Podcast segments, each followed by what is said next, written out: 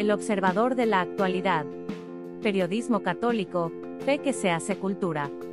Podcast de la edición 1428 del 20 de noviembre de 2022.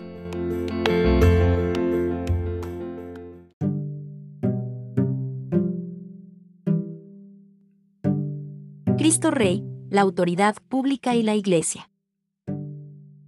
Por Arturo Zárate Ruiz. Por supuesto, Cristo es Rey. Y todo debe estar ordenado y sometido a sus mandatos. Así lo proclama San Pablo, Dios lo exaltó y le dio el nombre que está sobre todo nombre, para que al nombre de Jesús se doble toda rodilla en el cielo, en la tierra y en los abismos, y toda lengua proclame para gloria de Dios Padre, Jesucristo es el Señor.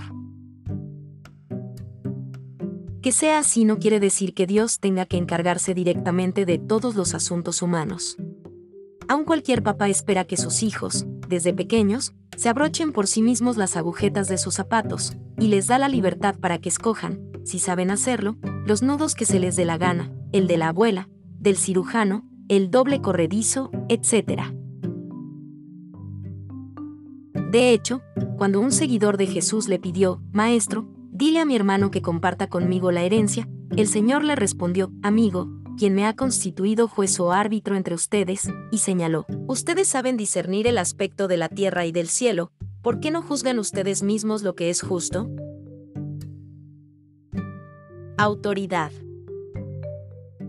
Por lo que conviene reconocer a la autoridad pública. El mismo catecismo lo dice, toda comunidad humana necesita una autoridad para mantenerse y desarrollarse y que así lo diga se funda en San Pablo, sometense todos a las autoridades constituidas, pues no hay autoridad que no provenga de Dios, y las que existen, por Dios han sido constituidas. De modo que, quien se opone a la autoridad, se rebela contra el orden divino, y los rebeldes se atraerán sobre sí mismos la condenación. Que sea así no quiere decir que si Nerón gobierna, a perseguir y quemar cristianos, o si Hitler, judíos. Por ello el catecismo también indica, la autoridad se ejerce de manera legítima si se aplica a la prosecución del bien común de la sociedad. Para alcanzarlo debe emplear medios moralmente aceptables. Precisa que el bien común requiere el respeto de cada persona en cuanto tal, el bienestar social y desarrollo del grupo, y la estabilidad y la seguridad de un orden justo. Y dice que el orden tiene por base la verdad, se edifica en la justicia, es vivificado por el amor. De cumplirse todo esto, el catecismo señala, la diversidad de regímenes políticos es legítima, con tal de que promuevan el bien de la comunidad. Ahora bien, es cierto que no hay gobierno humano perfecto. Aún los países nórdicos en Europa, con bajísimos índices de corrupción, se permiten sobornos jugosos en el extranjero para avanzar en su dominio económico en países pobres. ¿Quiere decir esto que no se debe reconocer de ningún modo a sus gobiernos? La Iglesia. Frente a la injusticia uno no debe cruzarse de brazos. Puede uno, por los medios pacíficos existentes, corregir lo que anda mal. También puede uno rechazar el participar en la iniquidad mediante la objeción de conciencia. Si a uno lo envían a la cárcel, puede uno dar testimonio de rectitud desde allí. Lo que no se debe hacer es que, por un quítame esta paja, se manden al carajo todas las instituciones. El catecismo advierte que la rebelión, el empleo de las armas no entrañe males y desórdenes más graves que el mal que se pretende eliminar. La opción más probable sería esta, así como uno no es perfecto personalmente y debe educarse y crecer en virtud con el tiempo, del mismo modo deben hacerlo los grupos sociales y las naciones. A la Iglesia no le correspondería sustituir el gobierno civil. Después de todo, nuestros jerarcas son también humanos, pecadores como cualquiera de nosotros, por lo cual no garantizan por sí mismos un paraíso en este mundo. A la Iglesia le corresponde anunciar el Evangelio y ser ministra de la gracia de nuestro Señor Jesucristo. Con esa buena nueva y con esa gracia es que ya personalmente, ya como grupo, ya como nación podemos crecer en virtud y alcanzar gobiernos civiles óptimos. Por supuesto, a la Iglesia le corresponde también defender su ámbito y no autorizar que los gobiernos civiles se arroguen funciones suyas, como el nombrar obispos, como ocurre cuando se da el conflicto de las investiduras. Pero eso es otro tema para otra ocasión.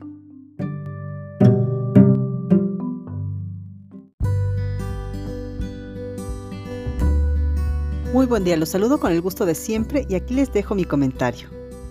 Con la vejez se terminan las ganas.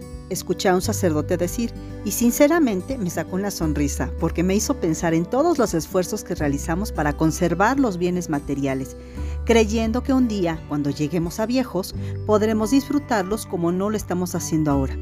Y es cierto, cuando vamos despertando a la vida, todo se antoja. Un niño desea dulces y juguetes, un adolescente fiestas y amistades, un joven paseos y amores, un adulto viajes y compañía, un anciano paz y tranquilidad. Pero si somos realistas, no siempre obtenemos lo que deseamos en el momento en que lo queremos. Quizá la vida nos trate con dureza y a destiempo llegará eso que anhelamos durante muchos años. Pero como reza la sabiduría popular, todo llega a su tiempo, o como se suele decir, los tiempos de Dios son perfectos, refiriéndose a que hay veces en que sentimos que no encontramos solución a los problemas, pero si nos fiamos de la palabra del Señor, Él se encargará de nuestras necesidades. Esa ha sido mi experiencia durante toda mi vida, y me gustaría que todos pensaran igual, al menos en ese sentido. Dios está pendiente de ti y de mí y no debemos preocuparnos. Sin embargo, a todos nos ocurre que de repente nos llega la duda y hasta la ansiedad por los problemas y tambalea nuestra fe. Es normal, pero deberíamos aprender a confiar más. Y dentro de esa confianza podríamos incluir en las manos de la providencia divina lo que pasará con nosotros y nuestros seres queridos en el futuro, y dejar de ambicionar objetos que no podremos llevarnos a la tumba. Un amigo querido me platicó que en casa de sus papás no querían sacar las copas de cristal fino que habían pertenecido a su mamá, hasta que la persona que colabora en las labores domésticas dijo, ¿y cuándo las van a usar? Tu mamá ya se murió y ahí se quedaron sus copas. No quiero decir con esto que debemos derrochar lo que con tanto esfuerzo ganamos para mantenernos y sostener nuestros hogares, sobre todo si los padres y madres de familia trabajan para dar lo necesario a sus hijos y ayudar a sus padres, que dicho sea de paso es una obligación de todo buen hijo, sino que no debemos irnos a los extremos, porque tanto es dañino caer en el despilfarro como lo es hacerlo en la pichicatería, extraña palabra que poco se usa, pero que se refiere a la tacañería en la que incurren ciertas personas que no solo quieren ahorrar, sino que no sueltan nada de sus bienes materiales, ni siquiera para hacer un bien a sus familiares o amigos. Esa actitud también ofende a Dios. Ese mismo sacerdote que mencioné antes comentaba que estaba bien no quedarse con las ganas de algo que deseamos, como una prenda de vestir, una comida, un coche o un viaje. Cómpratelo ahora que puedes gozarlo, insistía, porque con la vejez se terminan las ganas. La persona que trabaja honradamente, que cumple con sus obligaciones y se organiza para no cometer injusticias con el dinero que le pertenece a su familia, legítimamente puede darse el gusto de gastar en lo que desee. Por supuesto que no debe olvidar que todo lo que Dios le permite tener es para que lo administre y lo comparta con otros menos afortunados, por eso Él devuelve el ciento por uno y alma al que da con alegría. Pero también puede disfrutar de la vida porque es parte de la belleza y del plan de Dios, que a través de lo que vemos en este mundo, entendemos que existe Él a quien no vemos, pero que provee de lo necesario a sus criaturas, especialmente a los seres humanos, la criatura más perfecta que ha salido de sus manos. Por eso está bien que seamos previsores y guardemos algo para cuando ya no podamos trabajar, porque aunque los ancianos poco necesitan en cuanto a comida y vestido, con el desgaste físico llegan las enfermedades. Casi siempre es un paso inevitable en el ocaso de la vida. Pero mientras llega ese momento, no seamos avaros y vivamos con alegría. ¿Y tú? ¿Qué guardas en tu casa para una ocasión especial? Ese día es hoy porque estás vivo no desperdices tu vida y energías pensando en el futuro que aún no llega. El día con el que debes dar gracias y gloria a tu Creador es este. No lo olvides. Que tengan una excelente semana.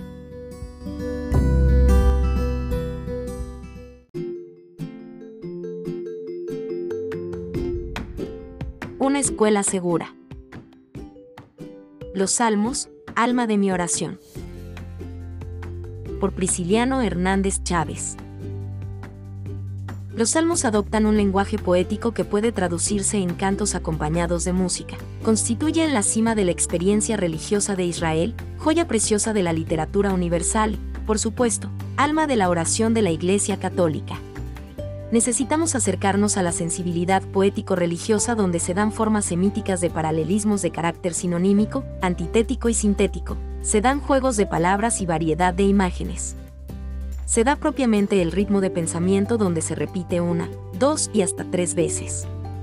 Pueden dividirse en himnos de alabanza a Dios Creador y Señor de la Alianza, salmos mesiánicos y cánticos de Sión que exaltan a Jerusalén y al templo, salmos de súplica, lamentaciones, confianza, acción de gracias, y salmos didácticos, para enseñar un modo de comportamiento con un toque histórico, litúrgico o sapiencial.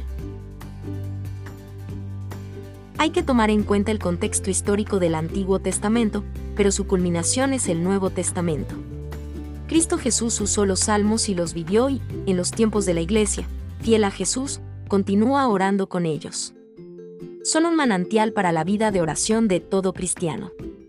De cierta manera, constituyen la síntesis oracional de toda la Biblia. Los salmos hablan a Dios, de sus atributos e intervenciones, de su presencia o su ausencia.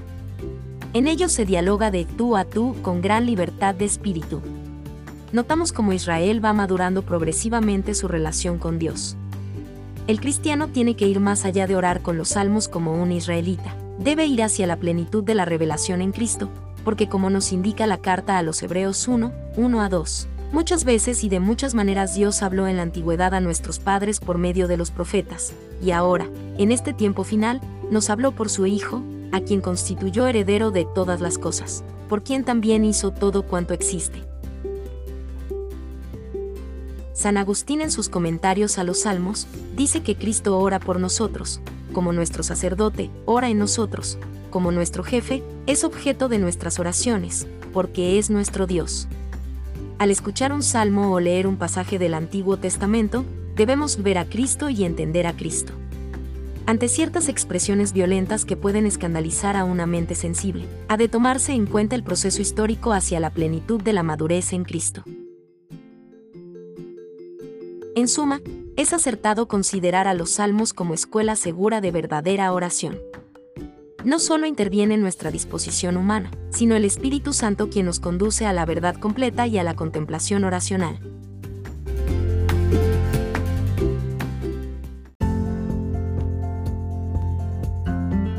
A las partes en conflicto.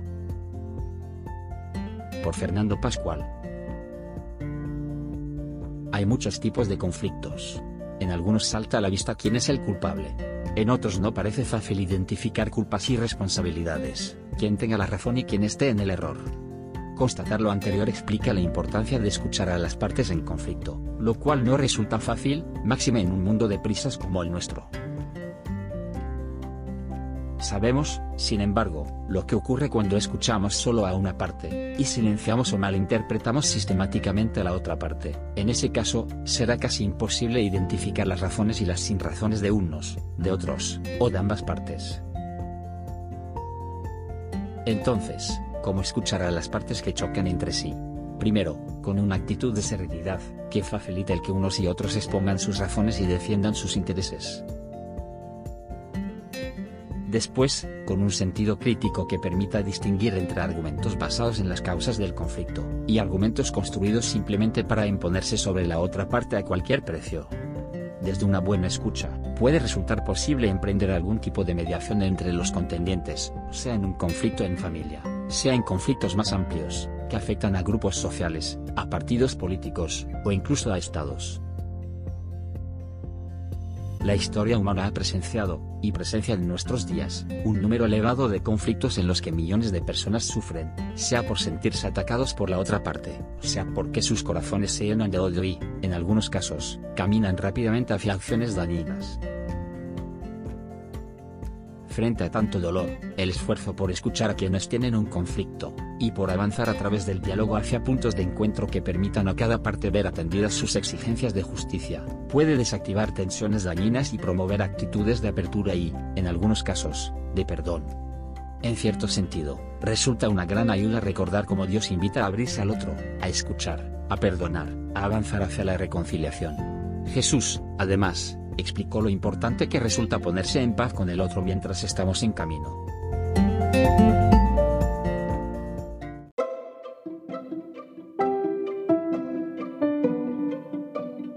Gracias por escucharnos. Si le gusta nuestro material puede ayudarnos a seguir, puede donar en nuestro sitio o suscribirse. Visite en la web elobservadorenlinea.com.